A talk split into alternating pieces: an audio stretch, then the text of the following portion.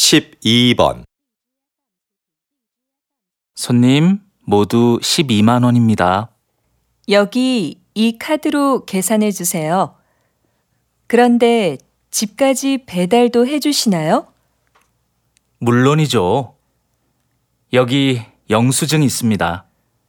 이거 가지고 안내센터에 가서 신청하면 됩니다. 아, 네. 고맙습니다. 그런데 언제쯤 물건을 받을 수 있을까요? 보통 두세 시간 정도 걸립니다.